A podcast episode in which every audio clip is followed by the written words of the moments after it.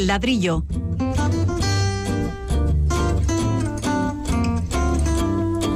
El programa divulgativo de Radio Vitoria dedicado a la arquitectura y el urbanismo.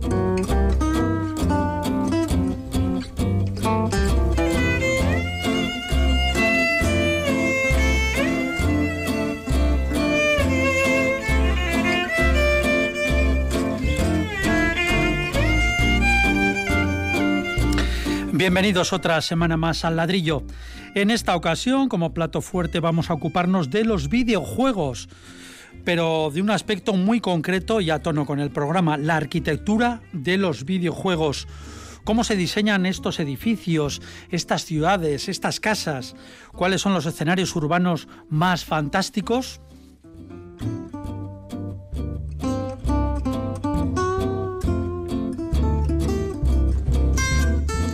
Pero antes trataremos sobre contenedores de basura subterráneos.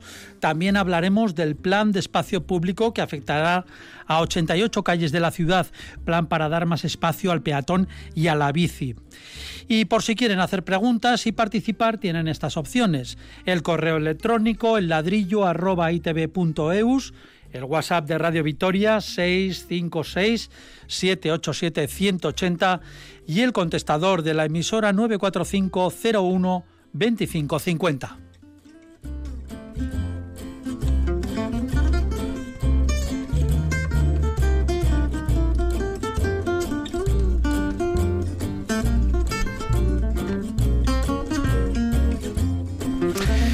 Y como siempre, durante esta pandemia nuestros colaboradores participan en directo, pero por teléfono para evitar contactos innecesarios. Y eso que hemos pasado de fase. Son los arquitectos y urbanistas Pablo Carretón. Bienvenido, Pablo. Muy buenas a todos. ¿Cómo, va, ¿cómo va esa fase 2? Pues bueno, cada vez mejor, ¿no? Ya parece que nos dejan salir más, eh, tenemos más movilidad y, yo creo que la gente está con otros ánimos, entonces, eh, bien, bien, bastante bien. Y también eh, Fernando Bajo. Fernando, bienvenido. Buenas tardes. Muy buenas, muy buenas a todos. ¿Qué tal va esa segunda fase? Bien, hombre, ya con ganas de que nos invites a tu fantástico estudio, Paco, allí y compartir todos juntos. Aquí, estamos llenos de mascarillas. Hoy estrenamos mascarilla dentro de la emisora. ¿Ah, Menos ahora mismo que estamos cómo hablas? Ahora estamos al micrófono y nos la podemos quitar. Lo demás, hoy la normativa aquí en Radio Vitoria es todo el mundo con mascarilla. Así que ya ve usted. Bueno, bueno, con ganas de ir y veros. Eso es, a ver si la próxima semana lo mismo, lo mismo. puede ser. Bien, pues en el control central de la emisora, con mascarilla también, se encarga del área técnica Irene Martínez. Les habla sin mascarilla Paco Valderrama.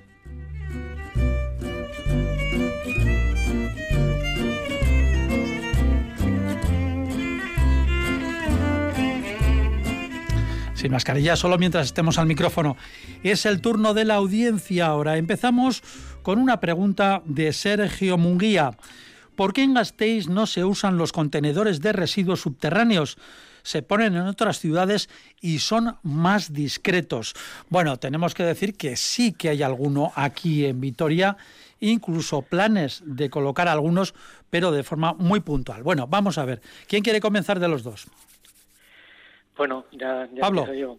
Vamos a ver. Eh, bien, creo que, que, ha habido algún ejemplo en Vitoria, en, la, en el barrio de, de, de Aronzábal, este nuevo que, de, que está detrás de los marianistas, yo creo que se conectaron, se eh, colocaron estos, estos contenedores subterráneos. Yo creo que hay como tres formas, ¿no? Conocemos la, recogida neumática, que todos lo conocemos, los contenedores en superficie, que también están eh, por toda la ciudad, y luego estos contenedores subterráneos. Eh, la elección de, de los tres, de, de cualquier tipo de estos, es dependiendo un poco de las condiciones que haya en la calle, las anchuras, si hay espacio, eh, eh, una serie de condicionantes.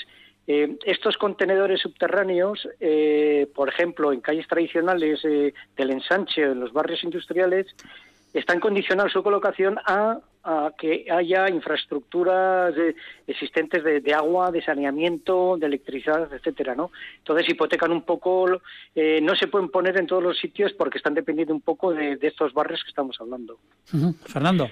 Sí, hay que darse cuenta de que la ciudad, eh, bueno, una cosa es lo que vemos de la superficie de las aceras, pero tenemos que imaginarnos que lo que hay debajo de las aceras y de las calzadas es un montón de conductos, de tuberías, lo que se llaman los servicios, ¿no? Los servicios urbanos, ¿no?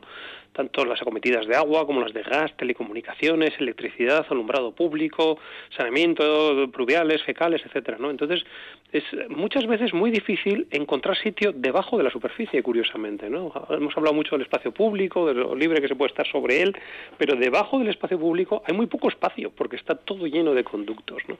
Entonces es, es bastante difícil encontrar un espacio suficiente, con la superficie suficiente, para albergar unos contenedores que quedan ahí escondidos. ¿no? Yo, por otro lado, le diría a nuestro oyente, claro, pues sí, es, están más discretos porque están enterrados, pero primero son más caros, bastante más caros, hay que hacer como una especie de piscina ahí debajo ¿no? del terreno para que esto se contenga. Son más difíciles de mantener porque imagínense también que de vez en cuando pues hay que limpiarlos y hay que incluso entrar dentro, sanearlos, etcétera, etcétera. Y, y además son más eh, susceptibles de afectar a las aguas subterráneas. Fijémonos que Vitoria también tiene unos cuantos ríos que desde el sur al norte cruzan por la ciudad y, hay muchas zonas que, están afectadas por estas aguas subterráneas y podrían realmente afectar tanto estos contenedores como estos contenedores a la limpieza o a la naturaleza de esas aguas subterráneas. O sea que tienen ciertos inconvenientes que en virtud de las ventajas que pueda tener una recogida neumática, como la que existe en el casco viejo, o, unos contenedores que se pueden de alguna manera limpiar fácilmente y sobre todo sustituir fácilmente, pues es, es difícil y a veces eh, costoso ¿no? De, pensar que puede ser una alternativa. De todas formas, señalar que el ayuntamiento, el ayuntamiento de Gasteiz tiene proyectado la colocación de estos eh, contenedores soterrados, concretamente los de plásticos, los de eh, genéricos, cartón, vidrio, eh, ponerlos en algunos puntos muy concretos, eh, precisamente a la salida de la calle Cuchillería, hay que vemos que suele haber unos contenedores entre esas pequeñas escalinatas, esas escaleras y la vía rodada y también eh, se quieren se van a colocar en Mateo de Moraza prácticamente en el giro hacia la cuesta de San Francisco. Son eh, espacios puntuales donde sí se está pensando en colocar estos contenedores soterrados. Hubo también algunas pruebas que se hicieron eh, hace ya muchos años, en 1995, el ayuntamiento colocó algunos, en varios puntos, tres, cuatro puntos de la ciudad, varios contenedores de estos de reciclaje, contenedores soterrados, pero eh, al final, bueno, pues entre el mantenimiento y otros problemas eh, se desechó esta, esta posibilidad. Es bien, es verdad que quedan más feos, que estos iglús pues son menos estéticos, pero son mucho más prácticos, no cabe la menor duda. parece ser un poco la sintonía general en nuestra ciudad, ¿no?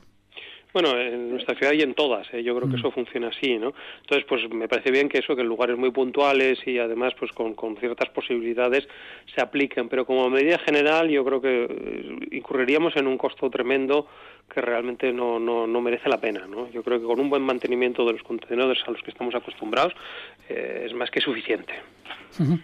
Bueno, pues sí, Pablo. Eh, sí, no, yo creo que al final eh, la mejor solución es la, la, recogida neumática, lo que pasa que está condicionada a que se hagan todas las infraestructuras soterradas a la vez. Eh, en el centro histórico lo que se hizo es se levantó todas las calles, todas, y se metieron todas las infraestructuras de saneamiento, de recogida neumáticas nuevas, ¿no? Los barrios de Salburo y Zabalana pasó lo mismo. Ya estaba previsto esa recogida neumática y entonces, al meter todas a la vez, pues entonces se se prevé que, esta recogida funcione, funcione bien. En los barrios antiguos, pues es lo que hemos comentado, que es muy difícil porque tenemos cantidad de conductos ya existentes que imposibilitan un poco el, meter estos contenedores soterrados, que además son carísimos, como comentó Fernando. Bueno, pues eh, Sergio Munguía, que nos hacía esta pregunta en torno a por qué en Gasteiz no se usan los contenedores de residuos soterrados, bueno, pues la respuesta ha sido amplia, bien explicada, bien razonada y suponemos que servirá pues para para su opinión, para que eh, la respuesta quede bien clara. Por cierto, hablando de, de este tipo de recogida, hay algo que me llama mucho la atención. Eh, igual Fernando tiene más idea por aquello de que conoce Estados Unidos, y son los trituradores en los fregaderos típicos de los Estados Unidos. Esto es, algo bastante curioso. Eh, se ven las películas como el malo mete la mano ahí de la víctima en el triturador, para, así, para amenazarle, para, amenazarle y en las de terror ya lo tritura directamente. Bueno, pero no, no hay que ir tan lejos. ¿eh? Yo, por ejemplo, en Guipúzcoa mismo, como vamos, los he conocido, en Donostia hay muchas casas que todavía tienen estos elementos. ¿no? Yo creo que, que también obedecen quizá a una, a una manera de, distinta de entender ¿no? los residuos. Eh, son muy prácticos porque, bueno, después de fregar todos nos damos cuenta que tenemos que ir recogiendo todo lo que nos ha ido de los platos y se queda ahí como en el, en el sumidero, ¿no? Y hay que limpiarlo para que no se atasque, ¿no? Lo, bueno de estos trituradores es que se puede tirar todo, se tritura y va todo por el mismo sitio, ¿no? Pero también tenemos que darnos cuenta de, de, lo, de lo insalubre que es esto de cara a la proliferación pues de, de, parásitos, de ratas y de, bueno, de, elementos no deseables en nuestros saneamientos, ¿no? En realidad los, los trituradores no hacen otra cosa que introducir posibles alimentos o comida a unos conductos que deberían llevar simplemente aguas aguas sucias o aguas con, con, detergente, ¿no? Y eso provoca unos problemas muy muy importantes en lo que son las redes de saneamiento, ¿no? Era una curiosidad nada más. De hecho, se meten eh, únicamente se pueden eh, tirar eh, comida, alimentos, ¿no? No no podemos echar, por ejemplo, la mesilla en trozos que ya no nos sirve y cosas de estas. Bueno, no, la mafia eso tira las manos de los Sí, bueno, pero eso es porque es una cosa profesional y está bien utilizado el porque así lo pide la, la historia y así lo hemos visto muchas veces en el cine y las series. Sí, es exclusivamente para eso, pero yo creo que lo, recomendable es desde luego no eh, eh, eliminar ¿no? material orgánico y sobre todo alimentos a través de los de los sumideros de, nuestros saneamientos. Eso, eso no debiera ser así. Ni a las víctimas tampoco. No, se pues quedan los anillos, los dientes, es un verdadero desastre. Bueno, bromas aparte, continuamos aquí en el ladrillo, bromas macabras, claro. Continuamos en el ladrillo, eh, hemos hablado de estos contenedores, lo dejamos ya y ahora la cuestión es la siguiente. La actividad municipal nos conduce al plan de espacio público que afectará pues a casi casi 90 calles de la ciudad. Un plan para dar más espacio al peatón y a la bici. El ayuntamiento eh, va a invertir 400.000 euros para ampliar 8 kilómetros y medio de aceras, 8 kilómetros de nuevas vías ciclistas, calmar el tráfico en numerosos barrios. Todo esto en los próximos meses. Eh, parece que de esto venimos hablando varias semanas, concretamente desde que comenzó toda la crisis sanitaria, precisamente por esa necesidad de ampliar el espacio urbano para el peatón. Eh, esto es otro paso más, parece que es un paso potente. Bueno, yo creo que es un paso potente en cuanto a la idea. Y, además yo creo que, vamos, ya lo dijimos en algún programa anterior, ¿no? Bienvenido sea, ¿no? Todas estas eh, pruebas que se han hecho de ampliar eh, aceras, ¿no? A costa de las calzadas rodadas y todo esto, pues, pues, yo creo que, vamos, todos estamos muy de acuerdo con ello, ¿no? Por lo menos desde el ladrillo. Yo el problema que veo es que, claro, todas estas acciones que, que, son eso, ocho kilómetros de acera, otros ocho y medio creo que son de, de bicicarril, pero claro, 400.000 euros, sinceramente, Paco, no es nada. Yo, a mí esa es la pena que me da. Entiendo que, sean momentos de pandemia, momentos de, poco dinero, pero, pero yo lo que creo es que, hay que decididamente a, recuperar ¿no? aquel plan que en su día se hizo en Vitoria no de peatonalización que fue muy valiente y además muy contestado y con incluso manifestaciones no de comerciantes abrazados por las calles no que, que, iba a ser una ruina y demás. Yo, yo creo que es la apuesta no las ciudades caminables es, es el futuro. Yo creo que eso ya nadie lo duda pero pero claro la apuesta hay que hacerla decididamente y, y, quizá pues igual en vez de ser tan ambicioso en número de actuaciones hay que ser menos ambicioso en número de actuaciones hacer un verdadero plan de inversión con unos objetivos determinados y decididamente lanzarse a ello, porque hacer ochenta y tantas eh, actividades con 400.000 euros, a mí me da un poco miedo que al final se quede en, simples detalles. Pablo. Sí, bueno, la idea, la idea es buena en el sentido de que va a complementar un poco toda esta gran historia que tiene la ciudad en recuperación del espacio público para el peatón eh, constantemente, ¿no? Si ahí echamos la mirada atrás, pues todo el centro de la calle Postas, la calle Dato, la calle Fueros, etcétera, eh, estaban invadidas por los coches y ahora tenemos una calidad y un confort en el espacio público importantísimo. Y eso es un complemento más. Sí que estoy con Fernando que con 400.000 euros, la verdad, eh, son como medidas urgentes de calidad del espacio y no sé si luego mm, se van a quedar en, unas soluciones permanentes y habrá que reconsiderar pues bueno pues eh, los asfaltados los pavimentos los vados de, accesibilidad etcétera.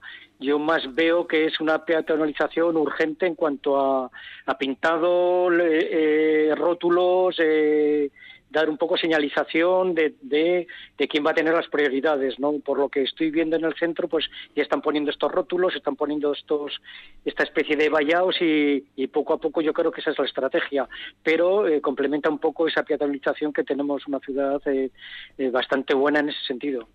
¿Temen ustedes? sí, perdón. creo, creo que estamos todavía pendientes de un segundo plan de peatonalización serio de la ciudad, que no, que no es pintar rayas en los suelos. Yo sí, perdón, perdón, sí, lo que, lo que usted eh, están diciendo un poco que 400.000 euros, pues mm, es una cantidad importante, pero para esto que se plantea tantas calles, tantos kilómetros, eh, temen un poco que se queden, si me permiten la expresión, un poco en señalética y pintura, poco más. Ese es el miedo que tenemos, sin mm. duda alguna. Acuérdate, y haciendo un poco historia, la semana pasada con el alcalde de Pontevedra, ¿no?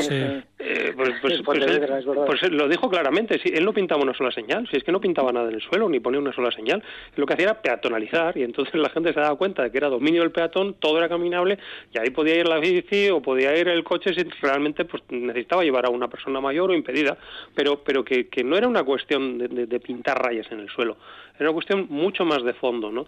Y yo creo que, que por eso tiene la gran ciudad que tiene y por eso dan los premios que le dan, ¿no? Porque su apuesta es valiente y, además mucho más clara. Y yo creo que aquí debiéramos copiar un poco ese sistema. Sí, pero eso que decía usted, señor Bajo, eh, de un segundo plan de peatonalización. Pues fíjate que ahora en Florida han puesto esos, esos volardos provisionales y esas vallas con unos señalizadores y en la calle Sur, en Manuel Ayer también, y, y, ha funcionado perfectamente. Es decir, los mm. coches van por su sitio, uno de los carriles se ha adaptado para ampliar la propia acera y eso sería una actuación fantástica. ¿no? O sea, uno de los ejes más importantes de conexión este-oeste de la ciudad rodados, que es la calle Manuel Ayer con un tráfico endiablado y unos carriles estrechísimos además, pues se podría convertir en una vía peatonal de primer orden de conexión en el centro de la ciudad.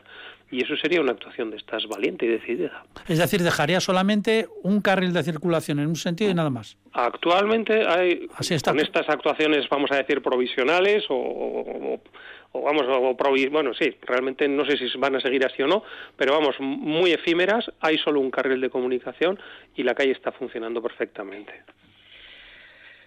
Eh, yo quería complementar un poco, sí, también hay un estudio de estas famosas supermanzanas que al final a nivel de funcionamiento de, coches, de, viario rodado, parece que están marcando estas supermanzanas una, especie de jerarquía, ¿no?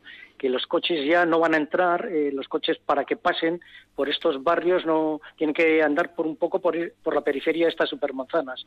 Quizá ahí también pueda ser, pueda complementar estas actuaciones a, a esas supermanzanas que quieren un poco jerarquizar lo que es el viario el, viario rodado. Sí, pero cogiendo, por ejemplo, esa, esa calle, Manuel Iradier, una calle muy significativa en este sentido y muy eh, oportuna para lo que estamos hablando, ¿y qué hacemos con los coches que están aparcados en la calle? Bueno, realmente Manuel de ayer tiene, tiene aparcamiento en una solo de sus frentes, ¿no? y, y, actualmente se ha mantenido ese aparcamiento. Eh, se ha eliminado un carril que se ha mm, juntado, se ha añadido, por así decirlo, a la, al frente, a la, acera, que eso que da hacia el sur, cosa que, está inteligentemente hecha, porque la acera con buena orientación y con buen soleamiento es la que se ha ampliado, y hay un solo carril de comunicación. Como te digo, Paco, yo creo que hasta funciona mejor porque antes con los dos carriles que eran muy estrechos, pues ni te quiero contar la de espejos retrovisores que saltaban de los coches aparcados. Sí, además se hacían dobles filas, ahora desde luego es imposible. Ahora no se pueden hacer dobles filas, luego mm. eso es algo muy positivo. Y segundo, eh, en, una, en, en una posterior revisión de la calle o en una urbanización definitiva de la calle, igual es que los coches no tienen que aparcarse en la vía pública, ¿no? Esa siempre ha sido la discusión, ¿no? Mm, antes Pablo habló de eso, de la calle De la calle Postas, bueno, eran calles llenas de coches. Ahora nadie imaginaría que nadie va a aparcar el coche allí, ¿no? Y, la ciudad funciona perfectamente. Yo creo que los peatones muchos de los cuales además tienen coche, ni se, se, ni, se les pasaría por la imaginación que ahí volvieran a pasar coches. ¿no? Lo digo yo por eso te decía lo del segundo plan de peatonalización decidido, porque creo que Vitoria, que además siempre ha apostado por esta cuestión de, movilidad y de sostenibilidad ¿no? y de, calidad del aire, etcétera, etcétera, etcétera, pues fue pionera en su momento y, a mí, sinceramente, me gustaría que lo siguiera siendo ¿no? y que fuera pionera.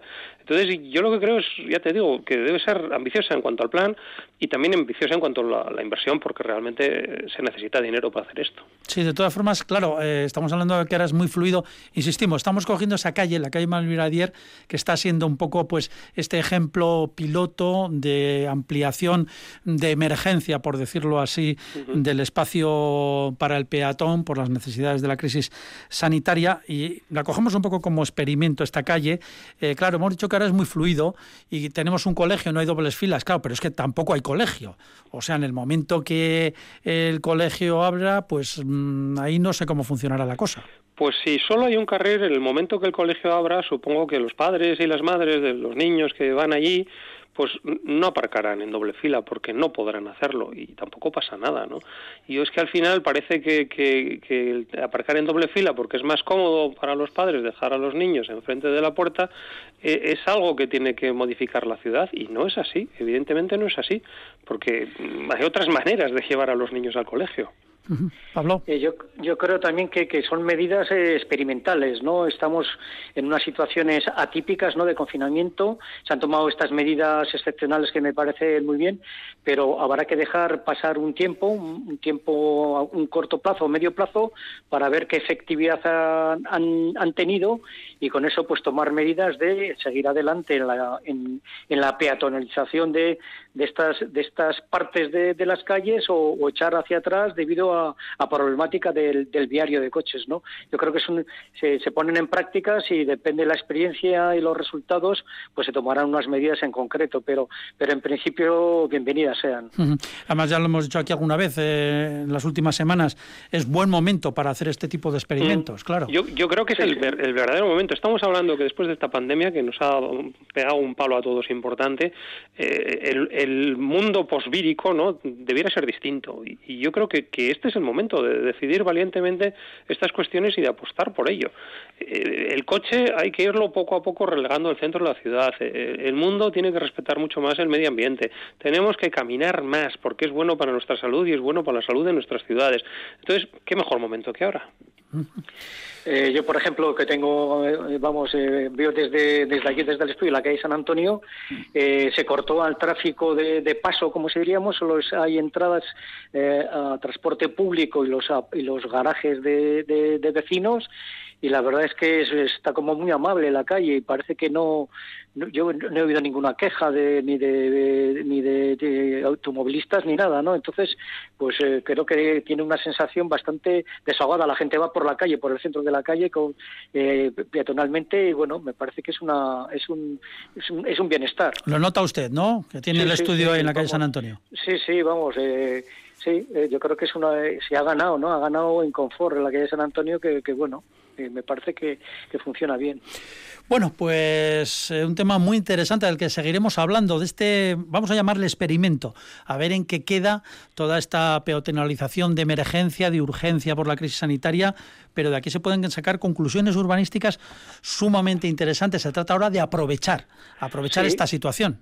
Y es que lo llamaría... de aquí a unos meses, pues, claro. pues a ver cómo ha funcionado esa nueva normalidad que estamos hablando debiera servirnos para esto, para modificar también aspectos eh, saludables en, dentro de la ciudad. Mm, lo que pasa es que el ayuntamiento ahora mismo no tiene tiempo, yo creo que más que para hacer cuentas y sobre todo restas. Entonces está totalmente preocupado con, bueno, con la falta la, de ingresos y no, no, no. Pero no sé noticia, si está para experimentos. La noticia que han sacado era como de máximo eh, sí. importancia dentro de las futuras actuaciones dentro de la ciudad, ¿no? Y eran bueno, 400.000 euros, sí. Todos entendemos que no hay dinero, eso es cierto, pero, pero debemos entender también que bueno que esto es un plan a futuro, pues cuando haya dinero y cuando se pueda, pero que el objetivo debe ser ese. Perfecto, pues vamos a seguir con el ladrillo, tenemos más cosas, nos vamos a ir de videojuegos en unos momentos.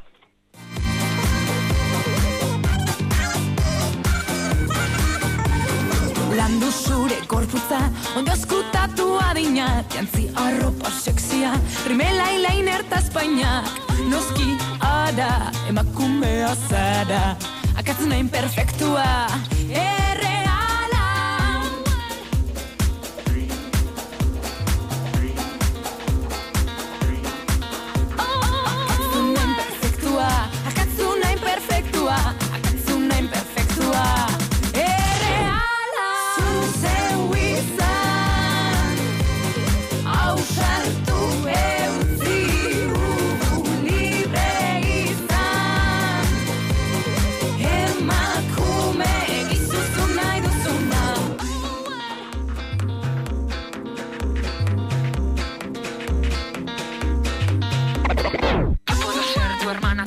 Tamara, Pamela o Valentina. Yo puedo ser tu gran amiga, incluso tu compañera de vida. Yo puedo ser tu gran aliada, la que aconseja y la que apaña. Yo puedo ser cualquiera de todas, depende de cómo tú me apodas. Pero no voy a ser la que obedece, porque mi cuerpo me pertenece. Yo decido de mi tiempo como quiero y donde quiero. Independiente yo nací, independiente decidí. Yo no camino detrás de ti, yo camino de la par. Skaldarita esklabua Iragarki edo postre, izatera deitua Zinar gala, izia eta goiada Larrua jotzeko soili.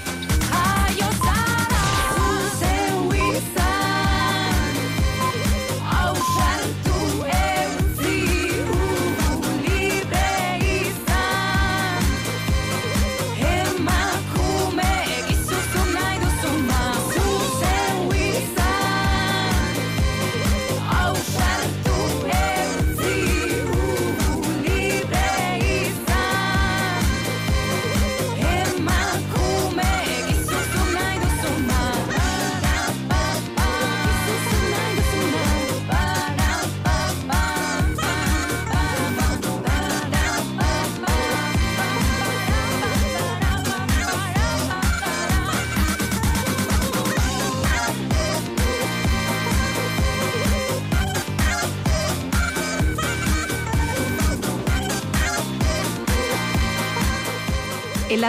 el programa divulgativo de Radio Vitoria dedicado a la arquitectura y el urbanismo. Las semanas de confinamiento han potenciado las actividades de ocio en casa. Una de las más solicitadas sin duda es el videojuego. Los hay de todo tipo y con unos escenarios gráficos impresionantes en todos los sentidos. Nos transportan al pasado, al futuro, a una mezcla de ambos y a lugares infernales o simpáticos e idílicos. Como no hay nada menos sutil que un ladrillo por contraste, en este programa vamos a conocer esos mundos etéreos y virtuales.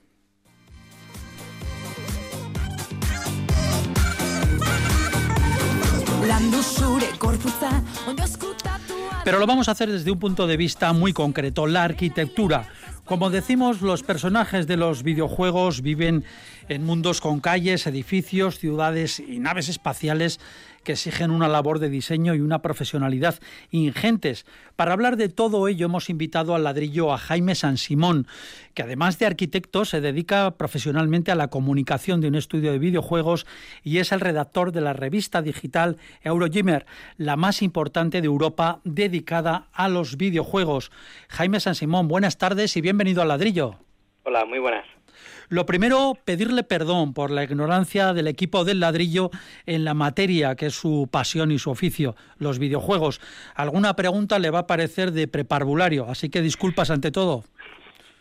Nada, ningún problema. También el, creo que uno de los temas con el videojuego precisamente es que parece que haya una brecha generacional, ¿no? En que a partir de cierta edad es más habitual ser consumidor de videojuegos y que es una pena eso que digamos, para cierto público sea difícil acceder a él. Bueno, pues aquí tiene brecha seguro, o sea, aquí no tiene ningún problema. Nos interesa la arquitectura en los videojuegos, la ambientación, el marco en el que se desarrolla la, la historia. Usted es arquitecto, ¿esto le sirve para apreciar o diseñar los escenarios de los videojuegos? Sí, sobre todo para apreciarlo, es decir, eh, bueno, dentro de las ciudades de videojuegos suele haber como de dos tipos, por decirlo de una manera, las que se eh, asocian más a ciudades reales. Por ejemplo, eh, hemos visitado en, en, muchísimos videojuegos Nueva York o Los Ángeles y otras que son como completamente fantásticas, pero en las que sí que podemos apreciar, digamos, eh, referencias a arquitecturas reales, incluso arquitecturas oníricas, fantásticas, que a lo largo de los años se han diseñado como utopías y que en el videojuego encuentran una manera de, digamos, no de realizarse físicamente, pero sí de que podamos visitar edificios que en principio solo estaban en, en la visión de arquitectos, ¿no? ¿Cuáles son los mejores juegos por su arquitectura, por su escenario urbano? Realmente hablar de los mejores quizás sería un poco complicado. Eh, yo sí que diría que, por ejemplo, un buen punto de entrada para muchos arquitectos quizás sea eh, la saga Assassin's Creed, que les puede interesar porque es una saga que, digamos, a lo largo de los años ha ido visitando ciudades bastante famosas de todo el mundo, pero en periodos históricos muy concretos. Por ejemplo, eh, la París de la Revolución Francesa o eh, el de Estados Unidos de los padres fundadores, ciudades así. Y, por ejemplo, en las dos últimas entregas, creo que esto puede ser bastante interesante, eh, que están ambientadas una en el antiguo Egipto y otra en la antigua Grecia, ya incluso se, se añaden unos modos que llaman modo descubrimiento, en el cual eliminan, digamos, lo que puede ser un mayor impedimento para mucha gente, que sería, por ejemplo, el combate, el necesitar como cierta habilidad para superar los niveles, y nos deja pasear completamente por un escenario, en este caso, por ejemplo, la Grecia clásica, podemos ir al Partenón, podemos eh, viajar a muchas de las islas de, Grecia, y incluso en estos casos asistir a tours ¿no? creados por egiptólogos, por historiadores, en los cuales nos cuentan mm, cómo se construyeron esas ciudades, qué es lo que nos ha llegado, qué es lo que se ha tenido que reconstruir a partir de, de los textos que quedaban de, la época. Y eso es, yo creo que es algo como muy atractivo, ¿no? El poder viajar. Sí, es, decir, eh, Jaime, que, que, no tenemos que matar a nadie, ¿no? No tenemos que estar ahí con la pistola, con el rifle, la espada, el hacha, sino que podemos sencillamente pasear por el escenario. Sí, sí, exacto. Y es algo que a mí particularmente me parece muy interesante porque yo entiendo que eh, para mucho público puede ser un poco difícil eh, aproximarse a unos juegos que requieren a lo mejor una cierta habilidad, digamos, conseguida a lo largo de los años. Y en estos casos es como que eso, nada de combate, puedes transportarte libremente por el mapa, eh, eso, visitar Atenas, etcétera, y, no tienes como ningún impedimento. Es decir, un poco para torpes como quien le está hablando. ¿qué, ¿Qué argumentos tiene, por ejemplo, este juego que tanto le interesa, que tanto cree que es interesante? Sí, bueno, en este caso la historia es como de ciencia ficción, ha ido creciendo a lo largo de los años y un poco la idea es eh, como un futuro en el que podemos visitar eh, los recuerdos de nuestros antepasados a través de una lectura del ADN. Entonces, por ejemplo, si alguien tiene un antepasado que era un soldado de, de Egipto, pues puede viajar y puede recorrer libremente eh, todo lo que hay a la orilla del Nilo. La imaginación es infinita. Los diseñadores pueden construir ciudades fantásticas, imposibles, como decíamos, bellas, de pesadilla, cyberpunk. Eh, usted, mm, mirando al futuro, esos diseños, mm, ¿cree que tienen algo, eh, pues casi, casi como de premonitorio? Cuando, cuando hablamos de ciudades del futuro, eh, que muchas veces hay ciudades idílicas, casi eh, en combinación, en comunión con la naturaleza, otras en cambio oscuras, eh, totalmente contaminadas, en fin. Creo que pueden servir un poco como, incluso como campo de experimentación. De, a un nivel, por ejemplo, formal, podemos teniendo en cuenta que no tenemos las limitaciones físicas de que no tenemos que construir eh, estos edificios, pues podemos imaginar cómo podrían ser las formas del futuro, eh, que evidentemente luego tendrían que venir acompañados de, unos medios materiales, pero por lo menos eso, como que podemos investigar, imaginar, eh, probar cosas a través de los, de los videojuegos. De la misma manera que, por ejemplo, juegos como SimCity, ahora, por ejemplo, el que se lleva más a día de hoy es el Cities Skylines, que también es de eso, de crear nuestras propias ciudades, pues nos permite un poco imaginar dentro de unas reglas sí que es verdad, eh, nos podemos intentar imaginar cómo nos gustaría diseñar nuestras ciudades. Y esta, esta, este diseño de ciudades eh, se tiene que ajustar, digamos, a, a, las normas, lógicamente, de la arquitectura, o puede usted hacer lo que quiera en estos videojuegos. Se supone que lo que quiera, ¿no? Sí, a ver, normalmente lo que se suele intentar es crear unas ciudades que sean, si no reales, sí que eh, realistas, que no, o por lo menos que no saquen al jugador, ¿no? Tienen que ser hasta cierto punto coherentes, eh, tienen que intentar mm, comunicarnos algo. En, bueno, en el caso de cuando sí que es verdad que están, eh, por ejemplo, imitando una ciudad real como Nueva York, incluso aunque no sean exactamente los mismos barrios, no sean los edificios iguales, sí que tiene que darnos la sensación de que estamos paseando por un lugar real. En el caso de las ciudades fantásticas, aunque no estemos, digamos, eh, sujetos a las normas de la realidad, sí que en general se intenta crear como una cierta coherencia de, narrativa, ¿no? Esa ciudad nos tiene que contar algo. ¿no? Uno de los ejemplos que, una de las ciudades más famosas, así como del juego, por ejemplo, es la Rapture de Bioshock, que es una ciudad que su, la idea es que se construye debajo del agua.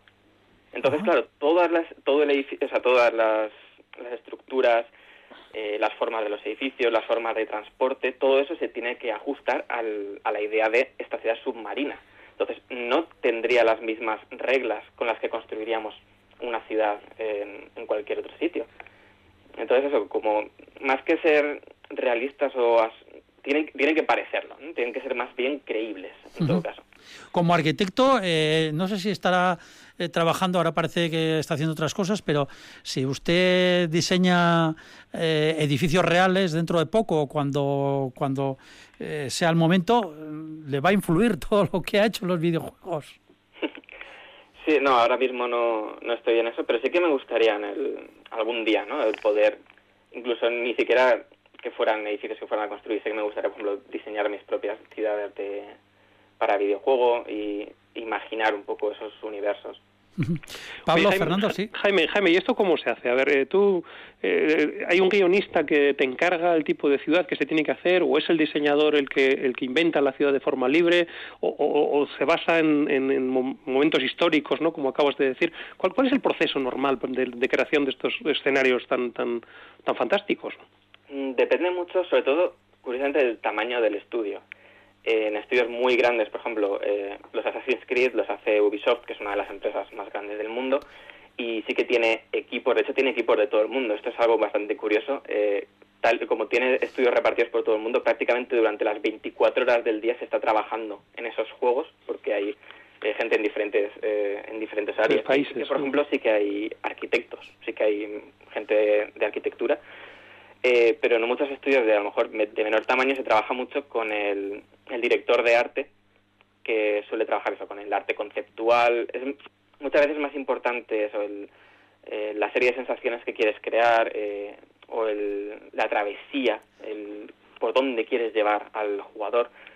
También depende mucho de eso, de si es un juego de mundo abierto en el cual, digamos, nos dejan a nuestro aire y nos lo dejan un poco como campo de juego, frente a otros juegos, digamos, más lineales donde la experiencia está mucho más constreñida y se parecería poco más, entre comillas, a una película en el sentido de que la narración es más lineal y ahí puedes como controlar más eh, los diversos factores.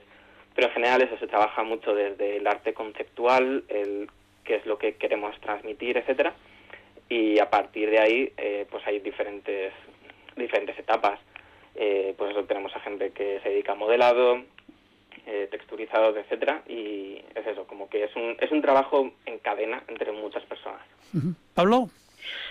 Eh, que Jaime, eh, bueno, me parece un mundo maravilloso y bueno, esa, esa realidad virtual. Hay una cosa que me llamó la atención, eh, trasteando un poco, investigando todas estas cosas, es que cuando sale una nueva versión de uno de estos juegos con estas ciudades tan impresionantes, hay opiniones enfrentadas entre los propios jugadores, eh, hablando cómo se puede mejorar la ciudad o cómo se puede empeorar. Y es, es curioso esa, esa, ese contraste entre opiniones de los jugadores. Y al final, haciendo un símil, es como en la ciudad real la gente también opina si un parque o no un parque puede estar o no puede estar en algún sitio. Entonces, al final, estos jugadores eh, son como, como ciudadanos de esas ciudades virtuales que dan opinión cómo se puede mejorar. Me parece un mundo, un mundo completamente, o sea, real dentro de esa virtualidad. Sí, es, es un poco eso.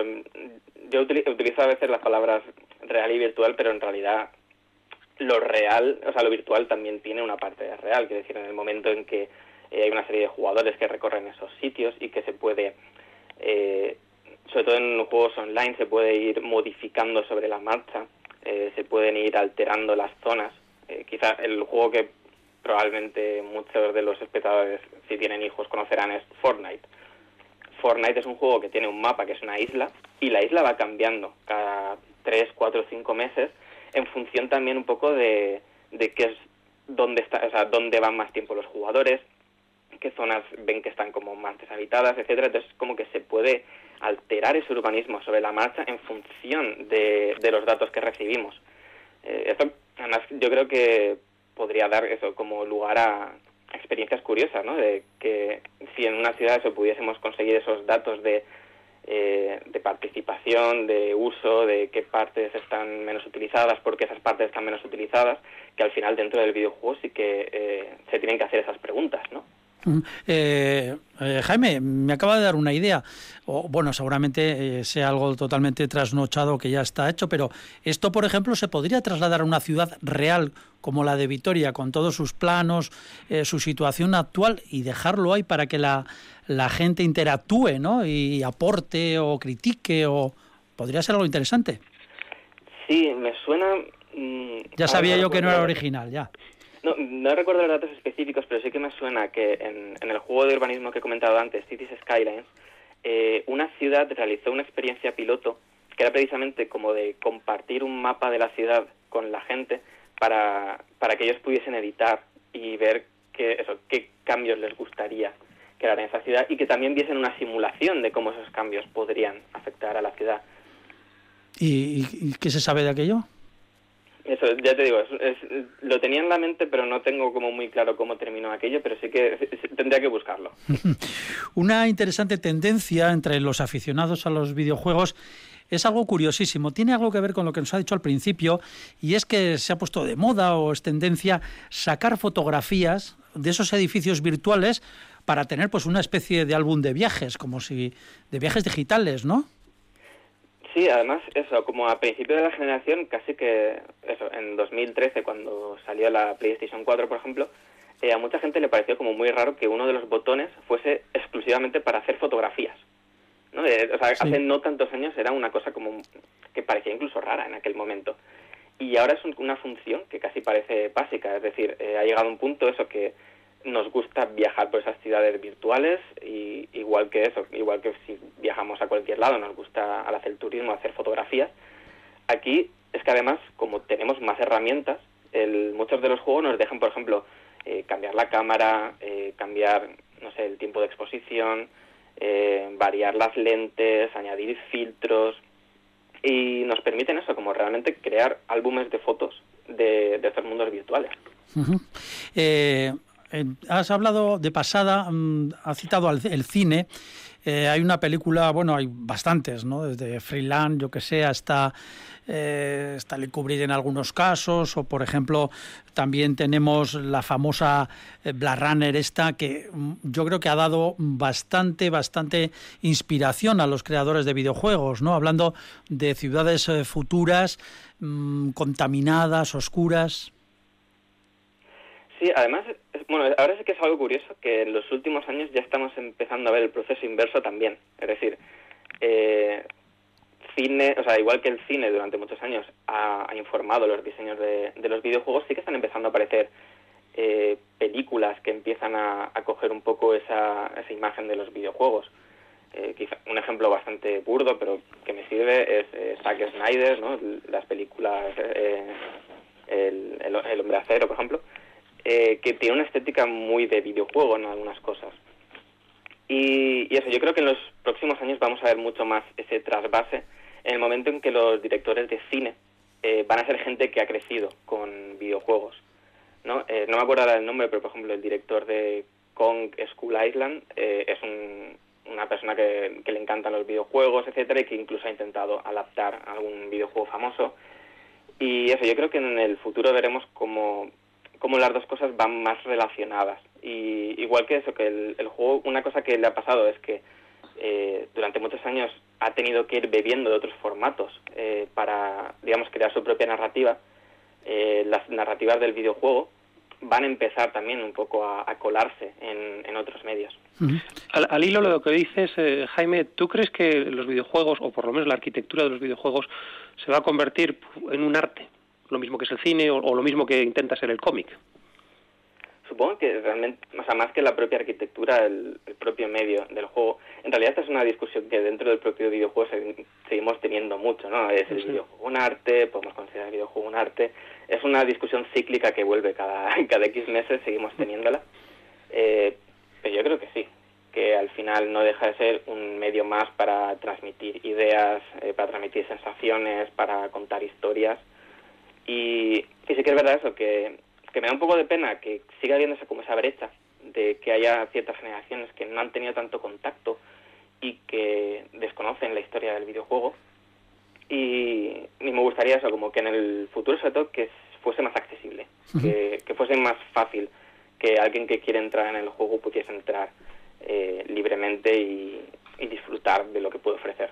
Esta charla con, con Jaime San Simón nos lleva casi a la metafísica. Después de todo lo que estamos oyendo, ya no sabemos si estamos en este mundo que estamos ahora mismo es virtual o real, ¿no? Estas cosas que aparecen tanto precisamente en los videojuegos y en ciertas películas de ciencia de ciencia ficción. Bueno, eh, reconocemos que de videojuegos no tenemos ni idea, como ha podido usted escuchar. ¿Nos puede recomendar alguno con mucha arquitectura? Pues a ver, con muchas arquitecturas... y para, para profanos, así ya un poquito... Carrozas, ¿no? Bueno, eso lo ha dicho usted, pero sí, bueno, la verdad es que para, ¿para qué nos vamos a engañar? Sí, realmente el, el, tema de carroza igual es lo más complicado. Es decir, eh, muchos de los juegos que se me ocurren que tienen una, una arquitectura así como muy interesante, quizás sean un pelín difíciles de, de aproximarse. Eh, uno que me gusta mucho de que sí que va a poder mover prácticamente cualquier ordenador que tenga alguien, porque tiene muchos años, desde 2004, es Half-Life 2, que tiene uno de los escenarios que más me gustan, que es la ciudad 17.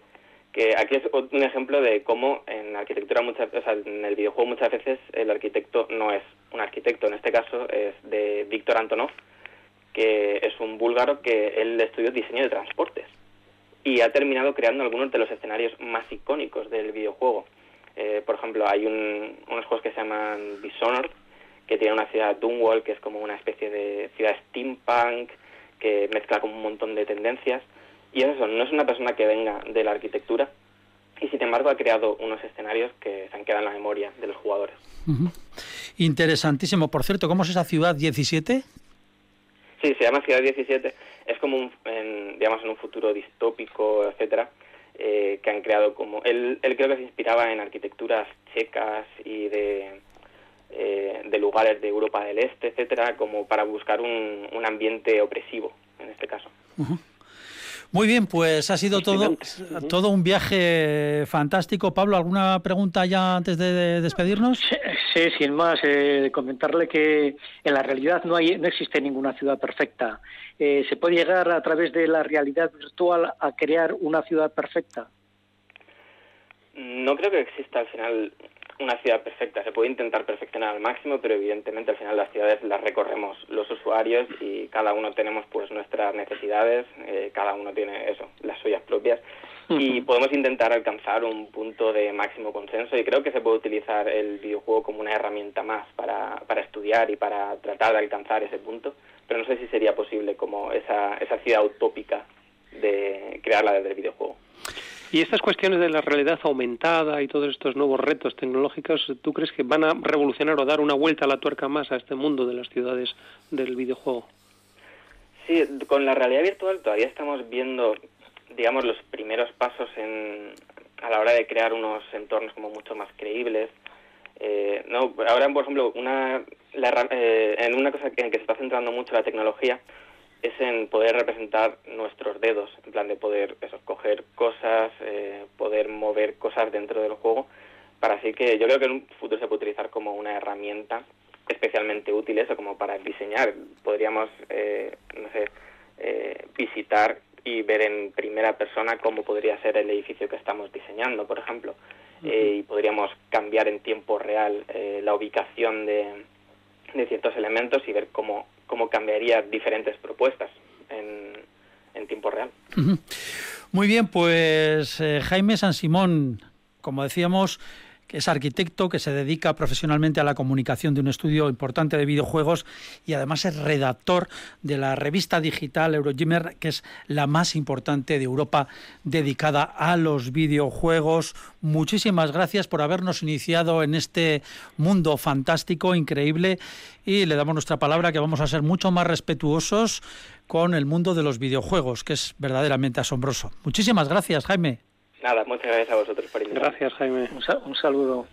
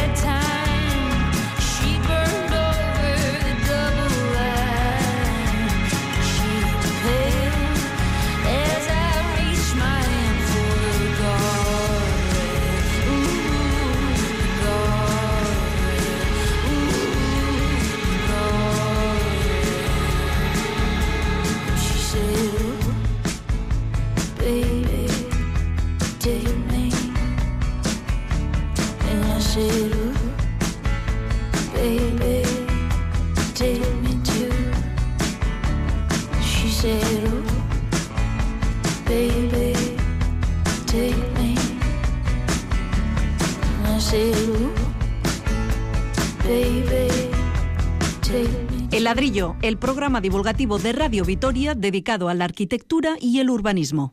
Bueno, pues nos quedan prácticamente cuatro minutos, no nos queda mucho más ya de ladrillo por esta semana, pero sí merece la pena comentar un poco la entrevista que hemos tenido ahora que el invitado, bueno, pues eh, ya nos ha dejado, Jaime San Simón. Eh, ¿Qué les ha parecido este mundo virtual? Ustedes eh, em, desconocían bastante lo que es el mundo de los videojuegos, tanto como quien está hablando. Bueno, yo te tengo que decir, Paco, que yo cuando estudié allí en Estados Unidos, una, en una de las asignaturas, eh, precisamente eh, nos ponían un, videojuego de estos, que era el SimCity, que lo ha citado nuestro, nuestro entrevistado hoy, y, era muy curioso porque el, trabajo final era el, haber logrado crear una ciudad sostenible, ¿no? Porque es un programa muy interesante en el que, según vas eh, insertando más casas, más población, pues necesitas que haya más infraestructuras, más servicios, eh, más zonas verdes, y al final es como un difícil equilibrio que, que, llega momentos en que es hasta agobiante, porque hay demasiada polución, o hay demasiado poco trabajo, o hay demasiada poca industria, etcétera, etcétera, ¿no? Entonces, fíjate, no lo hemos comentado antes, pero como elemento casi educativo, un videojuego puede servir precisamente para formar urbanistas y para darse esa, eh, esa, idea de equilibrio que toda ciudad supone. O sea que de carrozas con videojuegos, nada, usted ya tenía su gran experiencia, además en Estados Unidos, ni más ni menos. Sí, en fin. esto hace 25 años casi. Bueno, pues, eh, pues no, está no está nada mal. Pablo, ¿qué, qué le ha parecido todo esto? Eh, sí, sí, una, un mundo apasionante. Yo desde mi gran ignorancia, porque es un tema que no lo desconocía, eh, eh, preparando un poco el programa, me ha sorprendido la cantidad de imaginación que hay derrochada. Hablando de imaginación, has comentado también pues en, cine, ¿no? Black Runner, Metrópolis, etcétera. Yo también pensaba en, literatura, en un maravilloso libro de Italo Calvino, Las ciudades invisibles, que, que Italo desarrolla una imaginación hablando de ciudades que, me parece apasionante. Eh, creo que habrá que seguir un poco este tema de videojuegos porque, porque es un mundo que puede enganchar. No, y además eh, despierta nuestra imaginación incluso la suya como, como diseñadores, hasta eh, diseñadores me refiero de espacios urbanos, incluso de edificios que pueden, pueden añadir algún elemento interesante, ¿no? Fíjate, Paco, que mm, dentro de la historia de la arquitectura, una de las grandes eh, tendencias que ha habido siempre era, es la de la utopía. ¿no? Muchos arquitectos a lo largo de la historia han dibujado ¿no? ciudades imaginadas, ¿no? ciudades fantásticas. ¿no? Y es curioso porque los videojuegos, eh, vamos, en realidad hacen eso mismo. Y con esa, con esa nueva faceta que tienen, que no hay que matar a, mil personas por todos los sitios para ver la ciudad, es decir, que puedes pasear por ella y, bueno, y quedarte fascinado con los edificios y, los espacios urbanos que tienen, pues es, un poco seguir esa línea, ¿no? La de dibujar escenarios fantásticos, ¿no? La de recrear ciudades eh, imaginarias, que es algo estupendo. Muy bien, pues bueno, aquí con esta imaginación que le hemos echado en este programa que parte de lo hemos dedicado precisamente a los videojuegos, a cómo están eh, diseñada la arquitectura y concebida la, arquitectura dentro de los videojuegos, señalando que es una de las actividades, una de las industrias más poderosas que existen ahora, ahora mismo, la industria mundial del videojuego. Con este tema ya lo que hacemos es despedir a nuestros colaboradores, Fernando Bajo, Pablo Carretón, muchísimas gracias por haber estado con nosotros. A ustedes muchísimas gracias por habernos escuchado y hasta el próximo ladrillo aquí en Radio Vitoria. Agur. Hasta pronto.